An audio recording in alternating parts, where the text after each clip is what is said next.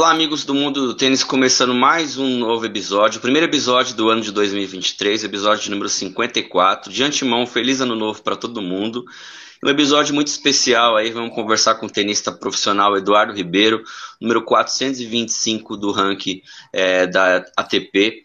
O Dudu Ribeiro, que desde que a pandemia voltou, um dos brasileiros aí que, que mais acende no circuito, fez grandes é, partidas. Em 2022 foi um ano grandioso na carreira dele.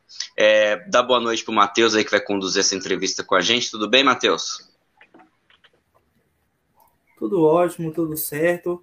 Feliz ano novo para todo mundo, para você que está acompanhando a gente, que aguenta a gente praticamente toda semana, ou vê aí na, nas nossas redes sociais. Um episódio especial. Eu até estava conversando aqui com o Eduardo antes da, da, da transmissão, da, da gravação, e eu lembro que eu escrevi uma coisa antes da Maria Esther Bueno Cup, porque a gente teve a Maria Esther agora no final do ano, que o Eduardo foi vice-campeão e vai jogar o quadro do Rio Open, né? É, o Eduardo Ribeiro foi um dos brasileiros, se não o brasileiro, que mais cresceu na temporada de 2022. Então, isso mostra que é trabalho, que é determinação, e é também confiar no seu nível de jogo. E ele vai contar um pouquinho aqui sobre sua carreira, como ele conheceu o tênis e também sobre os resultados recentes, que é importante também. Também a gente vai conhecer um pouco do Eduardo Ribeiro, porque na, dentro da quadra a gente conhece um Eduardo Ribeiro, Aqui hoje a gente vai conhecer um diferente.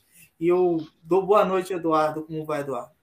Boa noite, boa noite a todos. É um prazer estar aqui falando com vocês. E vamos lá, vamos contar tudo aí que, que não tem. Aqui é muito tranquilo e realmente às vezes a galera conhece o, o Eduardo Ribeiro dentro da quadra e é bom às vezes ter essa, esse tipo de conversa para conhecer um pouco mais o, o extra quadra e como funciona a vida de um, de um atleta. Eduardo, você nasceu em 98, uma época que o tênis brasileiro viveu o seu apogeu, vamos dizer assim, né? Com, com o Guga explodindo em 97 e, e pouco tempo depois ali sendo o número um do mundo. Se falava Sim. de tênis em, em, todo momento, todos os quatro cantos do Brasil. E como é que começa essa sua trajetória com o tênis? Quem te incentivou a entrar? Como você pegou gosto pelo tênis e como o tênis veio a ser a sua profissão? Então, cara, é curioso ter essa, porque não tem ninguém na minha família que joga tênis, é, tirando meu pai e minha mãe que fez umas aulinhas assim, mas nada demais. É, muitos até nem sabiam direito o que, o que era o esporte tênis, é, mas eu nasci no Rio Grande do Sul, no interior do Rio Grande do Sul, em Santa Cruz do Sul, e na época meu pai ia brincar com os amigos dele, mas como hobby assim só ia jogar e aí começou desde pequeno me levar junto e, e fui indo assim, mas nada nada sério, nada é, mais como uma brincadeira e de vez em quando depois dos jogos dele ele batia uma bolinha comigo assim e comecei a pegar gosto, comecei a fazer aulinha é, no tênis lá e aí aos poucos, cara, desde então comecei a fazer aula, aula, aula nunca mais saí do tênis, aos poucos comecei a jogar torneios, torneios pequenos do do estado, aí brasileiro, e aí vai indo e, cara, comecei a pegar gosto e quando vê, é, já fazem mais de, sei lá, 15 anos que eu tô no esporte e não me vejo fora dele. Agora, Eduardo, quando que você percebeu assim, poxa, eu sou bom, vou, vou ser profissional, vou jogar os torneios, vou viajar, porque o tênis é uma vida de dedicação. Você precisa viver pro tênis. Você não pode, assim, pô, vou focar 15%. Tem que focar totalmente. Não, é. Tem que viajar, passar meses longe da família. Quando foi que Sim. você, assim, percebeu que você tinha algo diferente? Cara, eu vou te falar que essa chavinha virou mais velho. É, até porque eu fui um jogador que não tive juvenil. Eu joguei muitos poucos torneios e os torneios que eu jogava eu não me destacava, não ganhava jogo, eu não fazia resultado. Então, e aí chegou no momento que a gente optou por eu não jogar mais os torneios juvenil e aí jogar os, os começar a entrar nos, nos futures, os torneios que eu conseguisse entrar, jogar os torneios profissionais. E foi então que eu fiz, e até meu primeiro ponto ATP saiu logo, até não, não demorou muito, saiu meio rápido assim. E, mas eu não tinha nenhum resultado, eu ganhei o jogo até, furei o quali e ganhei de um wildcard, foi esse meu, meu primeiro ponto em Quito. Então, e aí, cara, e aí foi indo.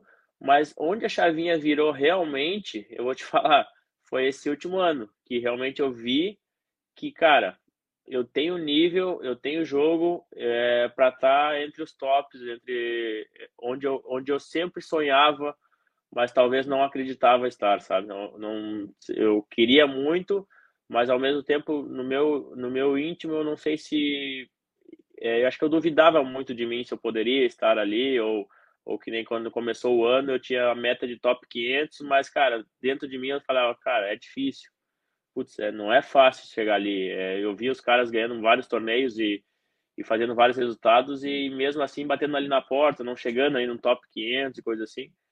E eu cara, esse ano comecei a emplacar uns resultados bons, confiança subiu muito. Eu comecei a acreditar em mim, junto com a minha equipe, junto com a minha família, todo mundo ali me dando um suporte é, muito bom. E aí foi isso. E aí foi quando a chavinha virou, eu falei realmente que, cara, é isso. Eu acho que eu tô no, acho que eu tô no meu melhor momento e afundar a cabeça aqui que tem muita coisa boa para vir. Então, é, continuando sobre essa sua resposta, Eduardo, a gente, até 2020, a gente pouco ouvia falar do Eduardo Ribeiro, assim, Sim. até nos nossos grupos internos, a gente, a gente começou a falar bastante de você em 2022 mesmo, que foi o ano, esse ano, esse ano da virada. É, com, a, com, a, sua cabeça de atleta, a pandemia mexeu com, a, com, a, com essa questão, com o seu psicológico, com a sua preparação física? Você teve aquele momento para respirar e repensar a sua carreira. Como é que foi esse momento da pandemia, especificamente ali 2020, 2021, para esse ano grandioso na sua carreira, que foi 2022, onde você se firmou ali no top 500? Sim, cara, é... sem, sem dúvida, a pandemia mexeu muito comigo. É, mas pouca gente sabe que mexeu é óbvio que é, depois disso tudo foi muito positivo, mas na época foi não foi muito, não foi dos melhores, sabe? Porque realmente eu comecei a, a, falar, cara, e todo mundo, acho que todo mundo começou no mundo inteiro a se perguntar, a se questionar, porque foi um momento de reflexão para todo mundo, né? O momento que a gente passou em casa e tudo. Então, e aí eu comecei, e logo que voltou a pandemia, eu voltei para casa e aí comecei a treinar e, e logo em seguida viajei para uns torneios. Joguei quatro torneios pós-pandemia e decidi parar de jogar tênis. É, pouca gente sabe também isso, mas decidi parar. Falei, cara, é, fui jogar os torneios até no, dois no Egito e dois na Turquia. E aí, pós, acabou os da Turquia, era para eu ficar mais, mas eu falei, cara, não aguento mais. É, realmente é, eu acho que não, isso aqui não é para mim. Eu acho que eu estou no meu limite. É, eu tentei, eu, pô, os anos todos da minha vida me dediquei para esse esporte, mas eu acho que não, não tenho mais o que oferecer, sabe? Eu acho que eu cheguei no meu limite e, cara, é, eu acho que para mim tá bom. E aí vou, vou tocar outra coisa. Meus pais foram impecáveis, eles me apoiaram demais. É, então eu falei, cara, acho que eu vou, vou dar uma, uma sentada, é, calmar acalmar as coisas, é, respirar e ver e tomar outro rumo na minha vida. E aí foi quando eu voltei e acho que eu fiquei dois meses mais ou menos parado, sem jogar tênis, sem fazer nada. É um momento mais de realmente eu, de eu me achar e ver o que, que, eu, o que, que eu ia qual o rumo que eu ia tomar na minha vida.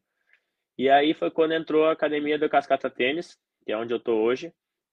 E aí eu falei junto com eles, eu só para eu não ficar parado, eu falei, ah, vou, vou, vou treinar uma ou duas vezes por semana só para eu me movimentar e fazer alguma coisa assim. E aos poucos fui de novo pegando gosto, fui pegando de novo a vontade de jogar. De eles me acolheram muito bem, foram muito é, receptivos comigo. E aí eu comecei a ver que, cara, acho que dá para tentar mais um pouco, acho que dá para. E aí eu voltei a treinar, voltei a treinar os, a semana toda. E aí logo nos meus primeiros torneios eu já fiz a, a semi em Recife, é, faz ano retrasado. E foi o meu melhor resultado até então. É, ganhei jogos bons, é, me sentindo bem, voltando a me sentir feliz dentro da quadra, que era o principal que eu, que eu, que eu buscava. E antes de, quando eu parei, eu não não mais feliz, mesmo às vezes ganhando dos jogos, eu falava, putz, é, sabe? Então acabou que era um momento que eu acho que foi bom para mim ter ficado um pouco mais ausente. E aí quando eu voltei, eu comecei a me sentir de novo bem. E a galera me ajudou muito ali, principalmente o, o Cascata e o Marlon estão direto na linha de frente comigo. E aí voltei, joguei esse final de ano ali, que era mais ou menos acho que setembro, outubro que eu voltei.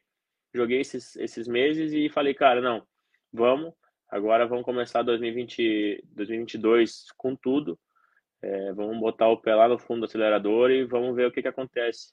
E foi, e foi no que deu, foi o melhor ano da minha carreira, é, as coisas tudo conspirando a favor, eu muito feliz jogando, é, putz, foi realmente uma coisa é, inexplicável, assim, sabe? Porque acho que nem no meu, nos meus melhores sonhos eu poderia imaginar que é, vamos botar em, em, um ano eu estava quase parando de jogar e no ano seguinte eu já estava na minha melhor fase, sendo campeão de torneio, é, fazendo resultados bons, ganhando bons jogos. Então acho que pandemia, por um lado, não foi tão bom numa, numa época, mas acho que refletiu para uma coisa que, que se tornou muito boa.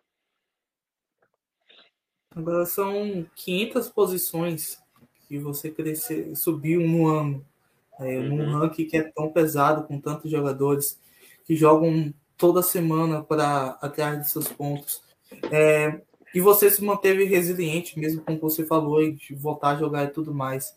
É, logo no começo, quando você votou, que você começou a ganhar, que você começou a perceber assim que estava ganhando, que estava conseguindo é, ganhar pontos importantes, crescer no ranking e tudo mais, esse desenvolvimento, você já, já pensava assim, poxa, eu vou terminar o ano já pensando em challenge, ou você ainda pensava em, poxa, eu vou pouco a pouco, vou nos filters, ganhando um, jogando outro, chegando na quarta de um, chegando na semi do outro, como que foi esse processo de crescimento para você?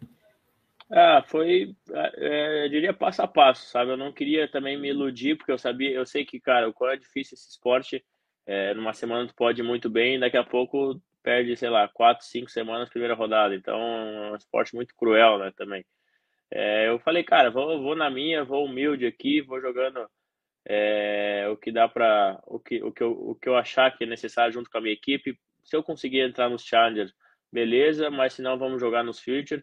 E acabou que com o rank ali, como teve bastante torneios na América do Sul, acabou que eu consegui entrar muitas vezes nos Quality Challenger. Então eu optava por jogar, até por valer mais pontos. E eu tava me sentindo bem, eu tava me sentindo feliz, tava me sentindo é, jogando bem, conseguindo enfrentar os caras no nível Challenger de igual para igual. Então, aos poucos, a gente começou a, ver que, que dá, dava sim para eu jogar um pouco mais de Challenger e aí acabei jogando, acabei seguindo mais a linha dos challenges ali, furei uns quales, ganhei rodada de é, na chave principal. É, então acho que foi, foi, foi, passo a passo, mas é, a ambição sempre, na verdade, era que era conseguir chegar no, nos challenges e se firmar naquele nível de torneio, né? Nosso amigo aí, o Chico Goiânia Mil Grau, deixou a pergunta dele para você, Eduardo. É, tem alguma partida ou torneio que você disputou e percebeu que valia a pena continuar no tênis?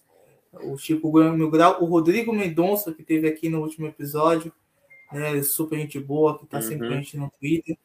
Então, você lembra de alguma partida assim, ou torneio que você falou assim, poxa, vale a pena continuar, vale a pena tentar mais um pouco? Teve uma partida que foi a, uma das primeiras minhas, assim, de, é, assim que eu voltei é, depois que eu parei esse, esse tempo, que eu voltei, foi até em Recife, a minha primeira rodada de Recife, é, primeiro future assim que eu tava jogando e caiu na primeira rodada eu contra o cabeça 1, que na, é, que na época era o João Reis. A gente já fez alguns jogos, um amigo meu até, um cara que eu gosto muito, e ele tinha vindo de uma semana de, acho que acho que ele foi, tinha sido campeão, alguma coisa assim. E ele jogando em casa, porque ele é de Recife. E, cara, foi um dos melhores jogos meus, assim, disparado, assim, jogando muito solto, é, confiante. É um jogo duríssimo, assim, que eu acabei ganhando no terceiro set, é, onde ninguém botava muita. Pô, ele vinha de título, jogando em casa, cabeça um do torneio, e eu ganhei esse jogo jogando muito bem, sabe? Então, ali foi um momento, óbvio, que ainda não estava nada decidido, não, tanto que a gente foi até final do ano para ver o que, que, que, se eu, que, que eu ia qual rumo que eu ia tomar, mas ali foi um, um, um estalo falando, cara, que eu posso, sabe? Que eu, que eu tinha lenha para queimar ainda, que eu, que eu, eu, poderia jogar com esses caras grandes e, às vezes sair com a vitória, às vezes não, mas fazer bons jogos. Então acho que esse. E aí depois acabei fazendo semi desse torneio, mas esse jogo aí com o João é, foi um jogo até que. Putz, e antes do jogo, ninguém acreditava e ninguém botava muita fé, até porque eu tava Na época eu tava, sei lá, não tava nem entre os mil, tava mil e pouco do mundo. E uma coisa que eu falei até pro meu treinador antes do jogo, eu falei, cara, eu não, não sei se eu vou ganhar, porque eu vejo que ele realmente está no nível bom, mas eu te prometo entrega. E foi no que deu e acabou que eu saí com a vitória. E ali a gente viu e falou, cara, acho que, sabe, acho que tem coisa ainda aí para vir, tem dá para tirar mais ainda, sabe? Então acho que esse torneio, esse jogo aí principalmente foi foi bem bem legal para mim. A gente entrevistou o Rogerinho uma vez, Dudu, e ele, uhum. ele explicou o processo como, que ele fez para entrar ali no top 100, né, esse desejo, o sonho que ele tinha de entrar no top 100, como foi difícil furar essa barreira, né? O que, que você mudou na sua preparação, no seu, no seu jogo, assim, alguns detalhes técnicos que fizeram você ter essa subida na sua visão aí, na sua análise do, em relação a 2022? É... Cara, eu diria, eu diria que foi muito mais também amadurecimento mentalmente, sabe? De, é, até de entrega nos treinos, de de realmente me doar para o que eu estava fazendo, sabe? De 100%. Falar, cara, vamos, já que vamos, então vamos de verdade, sabe? Então, isso aí foi uma coisa que, que realmente mudou é, depois da minha, depois desse tempo ali.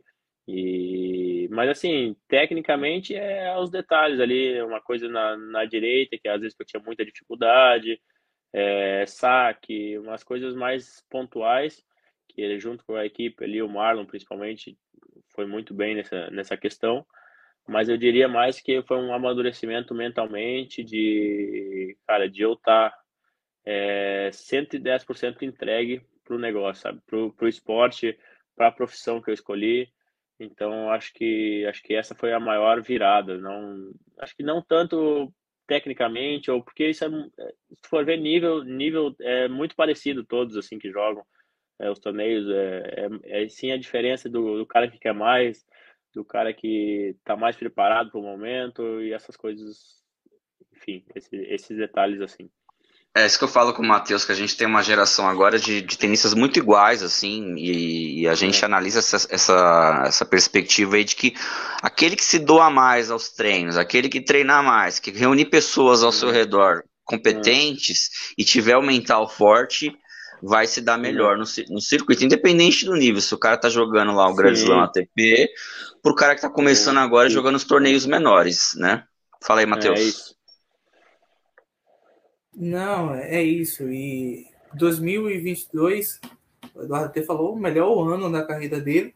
Venceu três torneios em simples, né? Que foi Brasília, Recife, em Lajeado. Né, ele até comentou antes do, do programa começar, que Lajeado é pertinho da casa dele, né, Eduardo? É, é. Lajeado dá uma hora da, da cidade onde eu nasci, que é Santa Cruz do Sul. Então, isso foi isso tornou o torneio ainda mais especial, além de ter sido o maior torneio da minha, da minha carreira de que eu fui campeão, mas de estar jogando perto da minha casa e a minha família ter conseguido assistir também.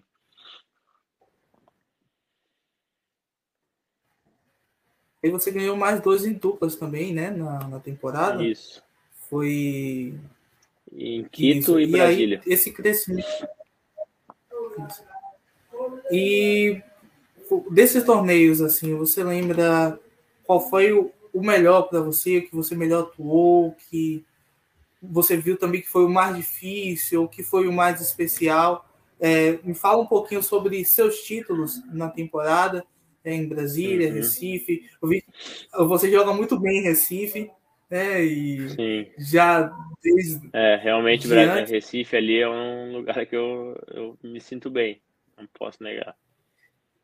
E qual, qual desses torneios assim que foi o mais especial para você, que você sentiu que estava jogando muito bem, que estava jogando melhor, que tem é, e que começou também a almejar coisas maiores, né?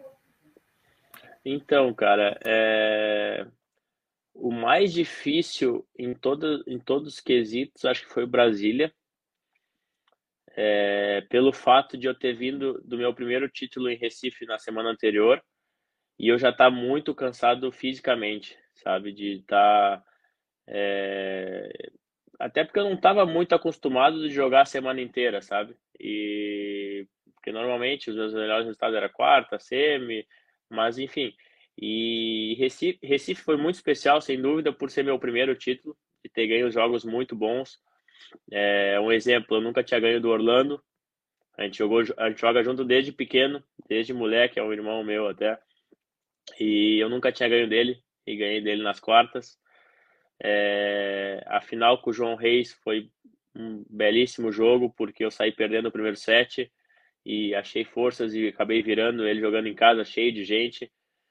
É, então isso foi, se tornou um torneio muito, tornou muito especial. E Brasília foi muito difícil por eu já estar cansado. E o meu segundo jogo com o Gabriel Ciro, é, a segunda rodada, ter sido três horas e pouco de jogo. E ainda tinha dupla depois. Então, cara, isso aí me destruiu. E as quartas contra o João Loureiro, eu não conseguia caminhar. Eu tava muito cansado, realmente estava com muito cansado, dor em tudo. É, ficamos, sei lá, até tarde da noite, é, quase madrugada.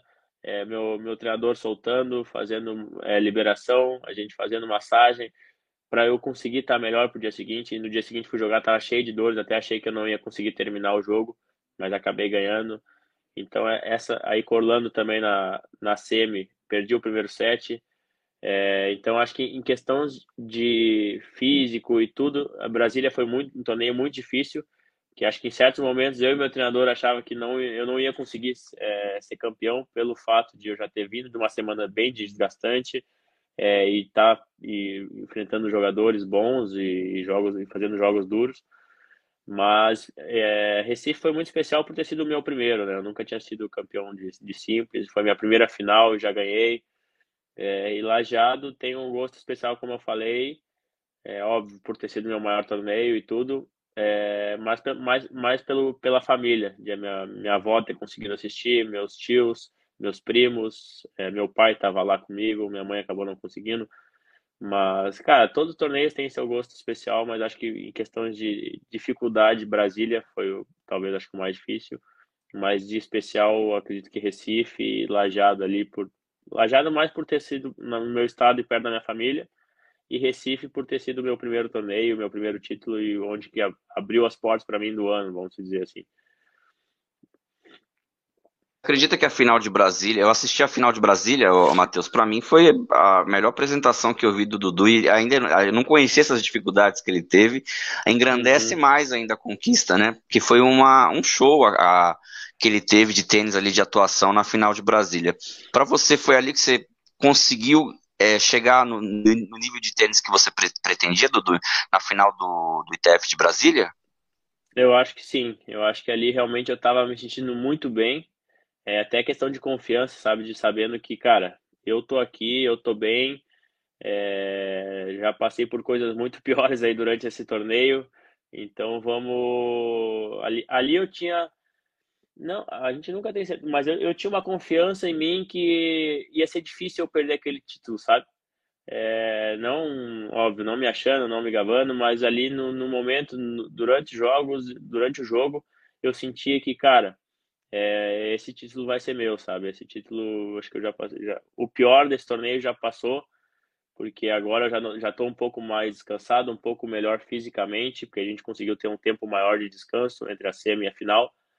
E eu acho que eu acho que vai dar, vai cair para nós. Então, e foi isso. E aí consegui é, emplacar um nível de tênis realmente excepcional durante o jogo todo. E foi muito, muito legal. É, mandar um abraço aqui pro Rodrigo Aita, que está acompanhando o Eduardo, Rodrigo ele lá Aita. de Santa Maria. É, Rodrigo Aita, esse aí é fenômeno. tá aqui também. E eu queria parafrasear uma, uma amiga nossa, que é a Lucine, que ela estava assistindo uhum. a Maria Esther Bueno junto com a gente. Né? Eu fiz uma, live na Twitch nesse dia, no, no jogo contra o João Fonseca. A gente chamou uhum. você de o rei das deixadinhas. É. Né? Porque as deixadinhas que você deu contra o João Fonseca mataram o Guri, que não foram, foram, foram. brincadeira, foram, não. Entraram bem ali. No, teve um momento que eu acertei, acho que foi duas seguidas, assim, que foi, foi legal. É, eu queria que você falasse um pouquinho é, sobre essas condições durante a, a partida, né? Porque cada uhum. partida você precisa de uma leitura diferente. Olha, tem um cara que ele Sim. bate mais reto, tem outro que ele gosta mais de usar um pouco mais de top spin, eu tenho que consertar no meu Sim. corpo para bater a próxima bola. Então, cada ponto é um pouco diferente do outro, né? Sim, é, como que você avalia a sua estratégia dentro das partidas? Você costuma ter uma estratégia e você segue ela ou você vê as condições dentro da partida, o adversário, como ele está jogando, como ele não está? Como que você vê é, essa questão das partidas em si? Então, normalmente é, a gente procura pegar informações do, dos caras que eu vou, vou jogar, é, eu junto com a minha equipe, meu treinador, é, para a gente realmente formar uma, uma tática, uma tática inicial, vamos dizer assim. É, só, porém, é, é, muito. A maioria dos jogadores tem seu, seu, seu, jeito de jogar e tudo, mas às vezes tu entra no jogo e o cara tá, tá totalmente diferente do que tu achou que ele ia, como ele ia jogar. Então, tu tem que meio que se reformular durante o jogo mesmo. É... Mas normalmente a gente entra com uma tática, independente contra quem a gente vai jogar, a gente procura informações e já entra com uma tática definida. Ah, vou fazer isso, isso, isso. E aí durante o jogo às vezes vai improvisando, óbvio, vai ao, ao, longo do, do, jogo que tu vai se soltando, vai se sentindo melhor, vai é, aplicando jogadas já mais, é, mais ousadas, vamos dizer assim é, vai, vai se soltando. Então, mas normalmente entra com uma, uma tática formada e aí vai sentindo. Às vezes o que tu botou, o que tu é, armou para o pré-jogo, tu entra no jogo, o cara tá essa jogada aí não tá não tá fazendo efeito, ou o cara tá lendo antes, ou o cara tá se antecipando e aí ou então, opa, preciso dar uma uma recalculada aqui, vamos por outro caminho, porque o jogo de também, querendo ou não, é longo, né? Então tem um tempo ali ainda para. Mas normalmente é a tática formada e, e a questão das curtas ali é, um, é uma arma minha, que é um, uma coisa que eu, que eu faço desde, desde moleque. É uma jogada que eu gosto, uma jogada que eu me sinto bem fazendo. Então, óbvio que eu não posso também exagerar, porque senão o cara começa também a, a pegar a, ler, a ler as curtas, mas sempre que dá eu tô tentando. E é um diferencial, porque se tu for ver, muita, muita pouca gente faz também, né? Então, quanto mais, às vezes a galera não tá tão acostumada a jogar com alguém que fica dando curta, que, que vai mais pra rede, que... Então eu gosto de jogar um pouco mais dessa forma.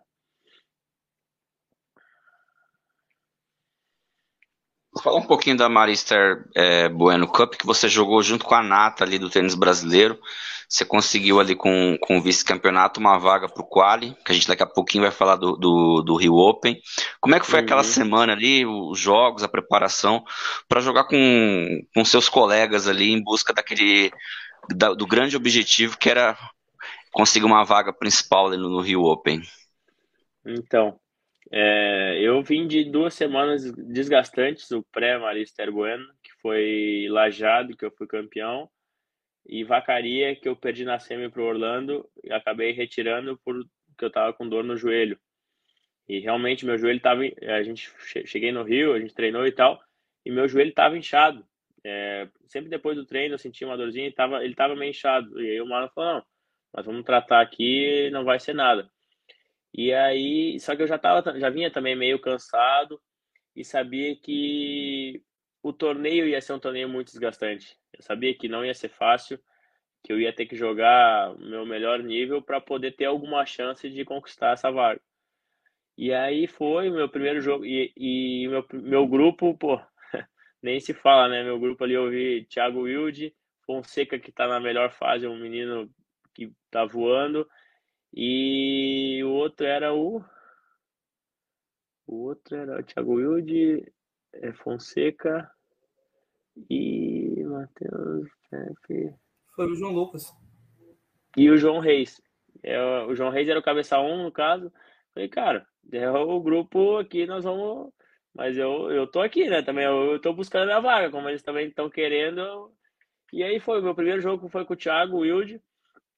E, cara, um jogo muito assim. O primeiro set eu perdi 6-1, mas assim, totalmente fora, mal, nervoso. E eu falei, cara, que loucura, né?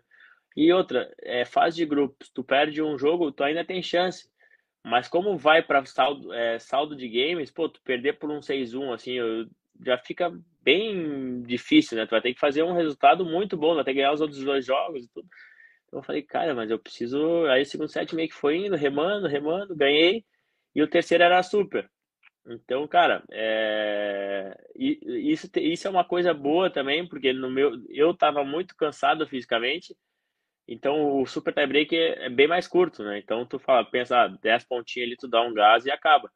Só que ao mesmo tempo o super tie break é muito, é loteria. Tu sai, sai perdendo é, é uma diferença um pouquinho maior pro cara, tu já fala, pá, pra buscar isso aqui não é fácil, né? Então, mas deu certo, eu consegui ganhar esse primeiro jogo e esse, esse primeiro jogo o Thiago Wilde fez muita diferença para para minha trajetória toda, sabe? Me deu uma confiança muito grande em ver que eu, realmente eu tava ali não só para cumprir tabela ou só para jogar com os caras, mas sim para competir e, e buscar minha vaga realmente, sabe? Que eu, querendo ou não, por ranking, eu fui o último a ter entrado. Então, e aí, aí no, no dia seguinte joguei com o João, João Reis, e outro belo jogo. Eu falei, cara, é, eu acho que dá para brigar por coisa grande aqui. Acho que e, e, isso é bom, isso foi bom também porque ao mesmo tempo os caras me respeitavam.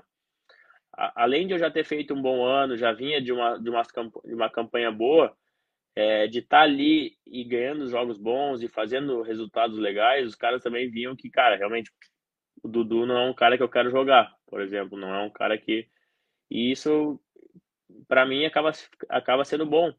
E o que eu falava a questão do, dos grupos, como eu ganhei dois jogos, às vezes tu pode pensar, ah, tá classificado, mas eu não estava classificado, tava longe de estar classificado, porque poderia dar uma reviravolta no último jogo, eu perder e outro e acabar funilando tudo e eu tá fora.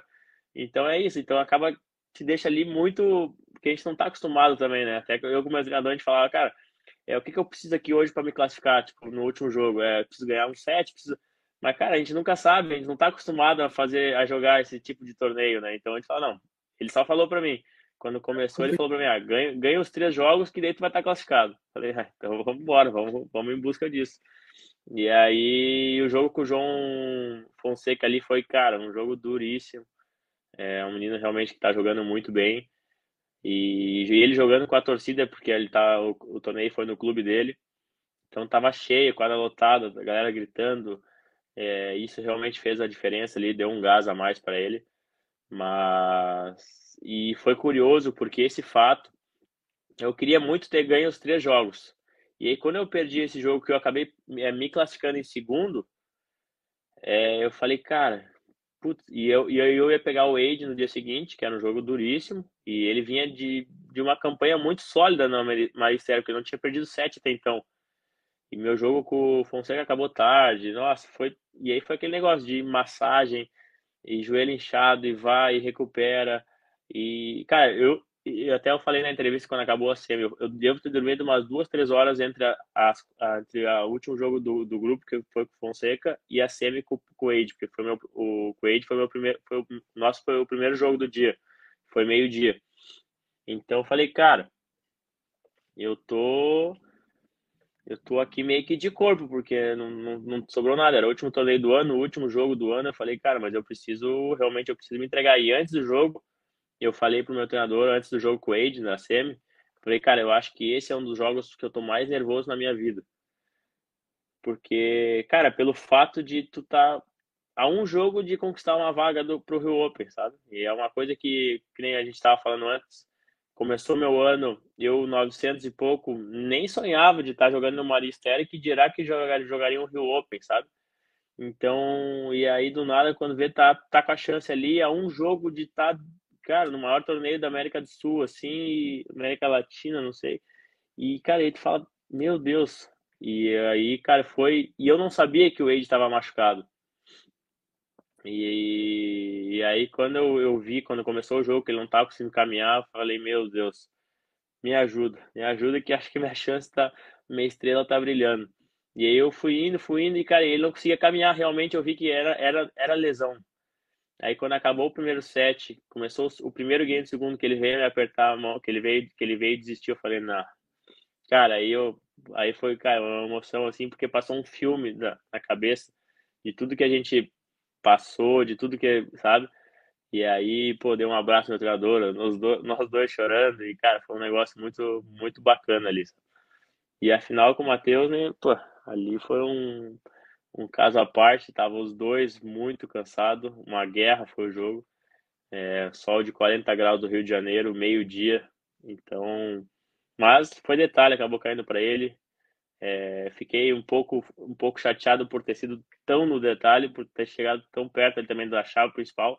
Ainda consegui virar o primeiro set e tudo. Mas tá ótimo, pô. Não posso me queixar, não posso reclamar. Foi um baita torneio, um baita ano. E aí fechou com chave de ouro, ainda conquistando a vaga pro Open. Eu trouxe aqui, Eduardo, o match point, seu match point contra o Thiago Wilde. Ah, contra o Thiago. É, partida lá no. Na ah, acho que foi o lobby, o lobby, né? E o lobinho no final. É. e, e aí, o seguinte, né? Porque meio que resume o que foi sua, os últimos dois anos esse ponto. As coisas parecem que vão contra você, mas no final você dá um lobby e você consegue uhum. vencer a sua partida, consegue passar uhum. por cima das suas adversidades. E eu lembrei desse, desse jogo, a gente estava transmitindo na Twitch, que era quando eu comecei a assistir assim, tava, você tinha acabado de tomar 6-1 no primeiro set. Uhum. Aí eu falei, rapaz, o Não, que o Eduardo vai fazer? É. Atropelo, tá norteado. O que o Eduardo vai fazer? Porque você olha para outro lado, você pô, vê o Thiago Wilde, campeão de Santiago. Campeão de ATP. É, top 100. Experiente. E aí você conseguiu dar a volta por cima. E teve o jogo contra o João Fonseca também, que foi um jogo que foi muito equilibrado, que um ponto lá, um ponto cá poderia ser diferente, é uma partida que foi muito equilibrada. E a contra o Matheus Alves na final também foi outra partida é. que pô, um game diferente ali, uma devolução, coisa poderia ter sido diferente. E o Matheus, é, ele tem um pouco mais de tempo no circuito do que você até, teve uma transição de juvenil para profissional, tem mais tempo jogando em, em, um nível maior, né? Um cara que já está uhum. acostumado com grandes torneios. E você conseguiu bater de frente com todos eles. E aí tu falou da vitória contra o Wade na semifinal, mas Sim. você já tinha vencido o Wade antes, né? Eu tinha conseguido é, passar Não, por cima do. É, eu tinha, só que eu sabia do meu estado físico, assim, sabe? Que era o que mais me preocupava, de eu chegar na hora. Eu sabia que nível eu tinha para jogar com qualquer um, mas o que me preocupava era muito isso, se eu ia conseguir aguentar, ainda mais que a SEMA era meio-dia. Meio-dia no Rio de Janeiro. Eu, eu sou do Sul. É, sabe, tudo isso era um fator que poderia influenciar muito no jogo. E ele vinha de três jogos até que relativamente bem, tranquilos no, nos grupos, sem perder sete e tudo mais. Então era isso que mais me preocupava. E, e, quando foi que você pensou assim que ia pular de 949 do ranking para o quali de um ATP 500 em um ano? Você Cara, pensou nem, nisso? Nem, não, nem nos melhores sonhos. Tanto que eu, foi o que eu falei, eu tinha na minha a, a, meta do nosso ano, desde quando começou o ano, era top 500. Mas nem no meu íntimo eu acho que eu acreditava, sabe? Que eu poderia chegar ali. Eu sabia que eu tinha nível, talvez, mas, cara, tudo vindo. Fala, tô aqui há quantos anos já nesse esporte, nunca fiz nenhum resultado, nunca cheguei a lugar nenhum, sabe? Por que, que seria agora, vamos dizer? E foi, mas a, cabeça, o amadurecimento que eu tive nesse ano, essas coisas tudo influenciaram para as coisas começarem a conspirar a favor, eu começar a acreditar mais em mim, começar a bater de frente com os caras grandes. E acho que tudo isso influenciou. E aí, cara, quando vê, bati 500 e, e tinha torneio pela frente, e aí fui lá, fui campeão de um torneio ali. E, cara, tudo isso só, só ia, sabe? Só, só ia somando. Então, o que eu já tava dizer, no lucro, quando eu cheguei no, no 500, já foi melhorando ainda, 420 e aí vai, sabe? E agora, é, como é que tá a sua preparação, Dudu, para 2023, assim? Tem o Quali do Rio aí que já tá se avizinhando, né? Já tá chegando, mas pro restante da temporada, porque agora, quanto mais você sobe, mais a régua sobe também. O que, que você pretende para 2023? Entrar de cabeça no circuito, do circuito Challenger? O que, que você pensa aí? Ah, sem dúvida. Eu, eu quero ainda mais conseguir baixar meu ranking para realmente me firmar ali no nível Challenger, para conseguir entrar mais fácil, às vezes, no, no, no, nos torneios, é, beliscar uma chave, é, às vezes direto e tudo mais. Mas a minha preparação agora está muito clara em volta do Rio Open, sabe? É, minha preparação meu, até uma coisa que a gente falava, meu ano mesmo de torneios vai começar mais é, a partir de fevereiro, a partir de ali pós Rio Open, sabe? Que acho que esse eu tenho dois, dois torneios agora no, em janeiro que são Piracicaba e Chile, que aí é os meus dois torneios agora que é o meu foco principal. E aí depois o Rio Open, depois eu volto, trabalho, me preparo para o Rio Open. E aí depois do Rio Open que daí a gente vai ver o que, que vai ser de calendário, o que, que vai ser, mas meu foco mesmo tá tá em esses dois torneios agora do início e tentar aproveitar ao máximo essa oportunidade de jogar o, o ATP 500 ali do Rio e vamos ver, tentar desfrutar ao máximo do torneio. Mas assim, enfim, é, meu objetivo é realmente estar jogando Challenger, é, tá me firmando cada vez mais nesse nível de torneios, conseguindo baixar ainda mais meu ranking, para quem sabe ainda é, já que é para sonhar alto, ainda quem sabe eu consiga acabar o ano ainda jogando alguns ATPs e por aí vai. Para quem subiu 500 posições no ranking, se garantir no quadro do ATP é, vamos... 500, tudo é possível, né? Vamos sonhar grande, né? é, e tem a, aquela condição, você estava falando, né, que essa começou a preparação já física, já com seu, seu técnico na, sua, uhum. na academia, já pensando já na próxima temporada, porque é muito Sim. importante que vire a chave, né? Porque você vai estar com outro tipo de competição, de, de jogadores com outra mentalidade, como sem você dúvida, mesmo disse. Sem dúvida.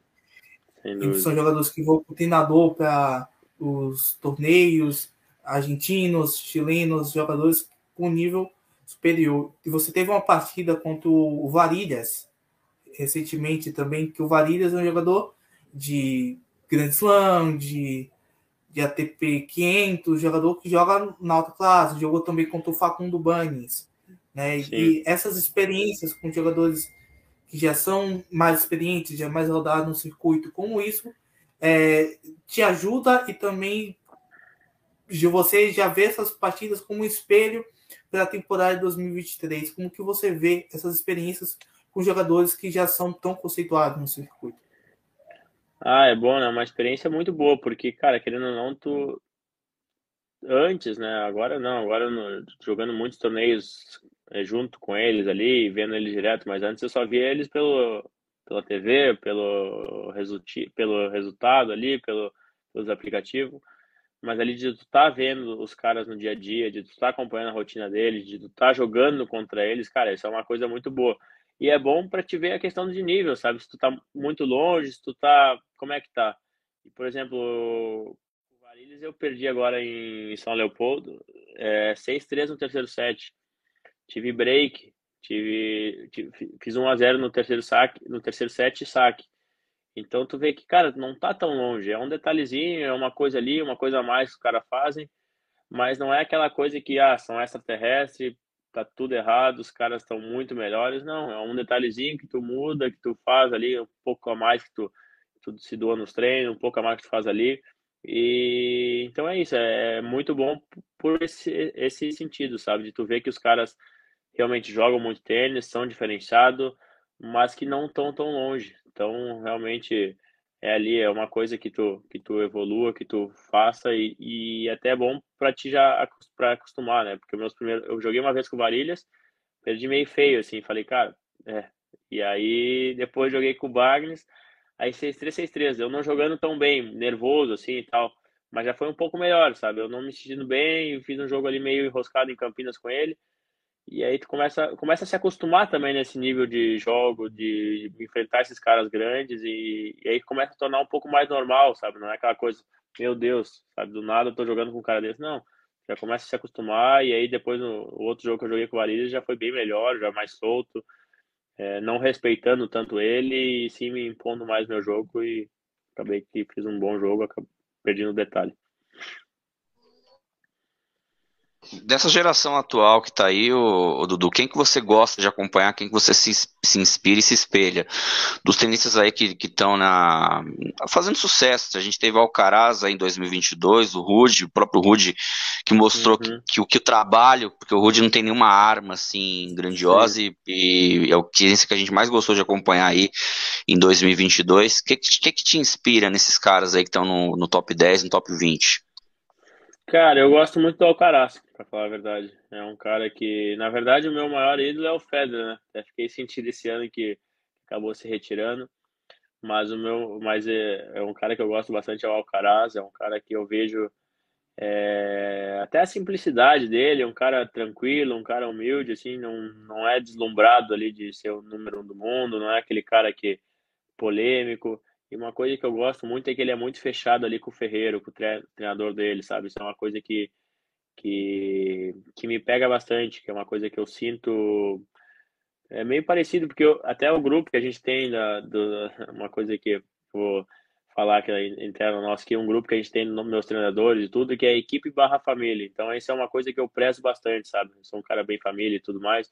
É, de ter essa, essa essa união mesmo da equipe junto com o jogador, de, de, de não ser aquele negócio maçante profissional, um negócio meio que isso é uma coisa que eu gosto muito de ver entre o Ferreira e o Alcaraz, sabe? Que eles já estão juntos desde, desde mais, no, mais novo, mas eles têm uma, uma união dos dois ali que acho que isso aí, um faz muito bem para o outro e, sem dúvida, um sem o outro não estariam onde, onde estão nesse nível, sabe?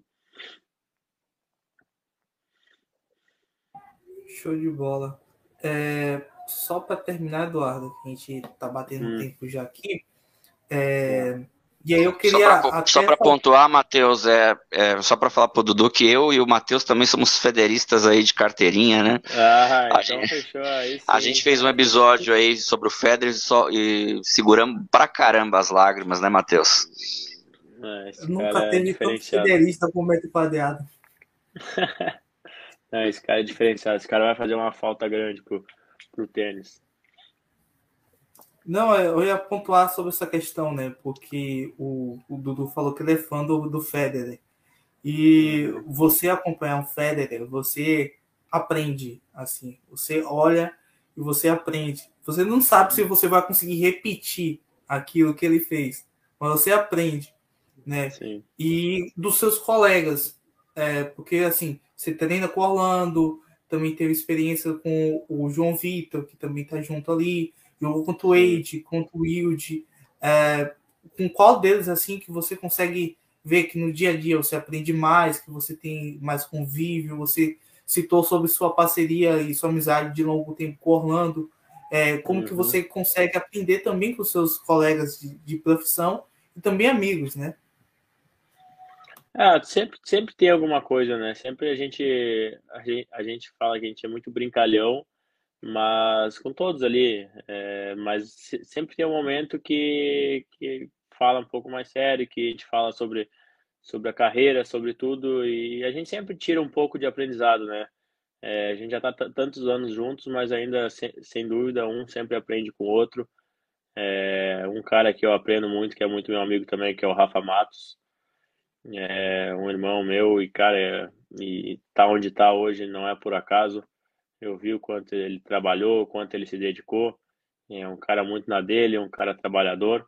Então, tá colhendo os frutos e ainda tem muita coisa boa para para evoluir, para e vai chegar muito mais longe. Mas a gente sempre tem, né? Sempre um detalhezinho ou outro que tu vê o cara ali fazendo, ó, oh, putz, interessante aquela, aquilo ali que ele faz ah, é, aí daqui a pouco ele vê alguma coisa minha aqui também, a gente vai trocando ideia. É, sempre a gente sempre tenta um também, por mais que é um esporte individual, um esporte difícil, cada um buscando o seu espaço, mas a gente sempre é, tenta um estar tá ajudando o outro e no, no, que dá, obviamente, que entra dentro da quadra, cada um quer fazer o seu, quer ganhar, quer, quer fazer seu nome, mas fora dela, todo mundo amigo, todo mundo que que der para um ajudar o outro, tiver entre o alcance e, e ser possível, logicamente, acho que a gente, a gente tenta.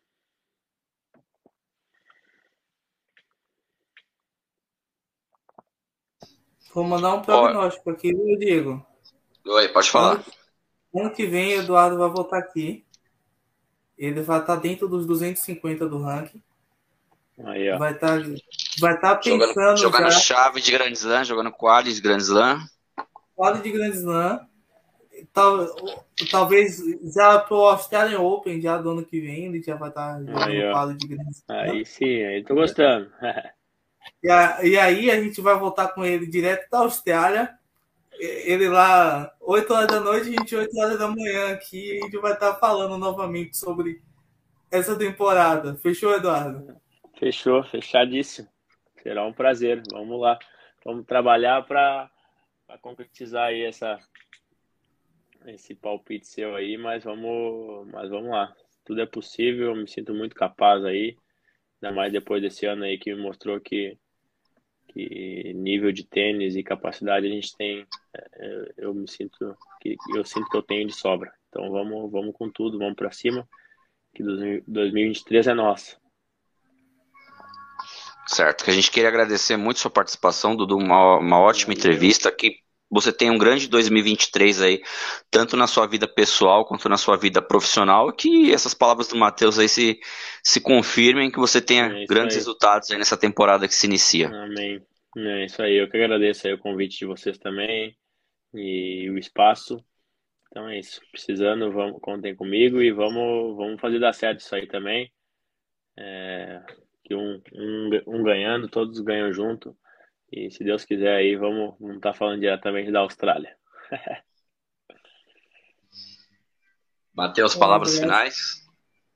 Um abraço, Eduardo. É, eu espero de melhor, Eduardo, que foi super gentil quando perguntei a ele se podia participar e tudo mais. É, um cara super gente boa, a gente conversou aqui até antes mesmo de começar o programa, a gente já estava conversando. Uhum. O Eduardo que vai para Piracicaba, o primeiro torneio, né, Eduardo? Challenge de Piracicaba. É, talvez no quadro e talvez na chave principal, ainda depende. É, ainda não, do... não sei ainda. É. E aí a gente deseja muito sorte para Eduardo na sua carreira, né? Porque o tênis ele é uma união. A gente fala sempre. É, eu tenho alguns amigos que são também influenciadores da área de tênis, né? Do além do tênis, do raquete na mão, Brasil no tênis, o, do tênis news. E a gente percebe que quando um tenista ele cresce, todos os outros eles crescem em unidade.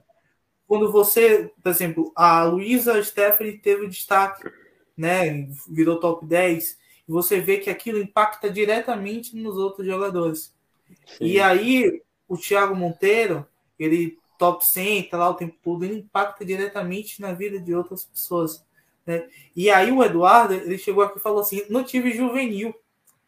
E isso mostra para pessoas também no, no, no, tênis que mesmo você não jogando no juvenil, mesmo você não chegando, é, jogando é, vários torneios, você tendo uma base totalmente formada, você consegue, depende só do trabalho mesmo, você querer é. você batalhar, é mesmo que você tenha percalços, que tenha dificuldades, porque toda profissão, todo trabalho, ele vai ter momentos difíceis, né? E o Eduardo, ele trouxe um lado diferente do tênis, porque a gente é muito acostumado com menino que sai do juvenil, que joga cossate, que faz toda a base certinha para chegar no profissional, e você deu aquele pulo. Então, é isso que a gente que falava até lá no só, só interrompendo rapidinho, que a gente falava lá no Marister, né?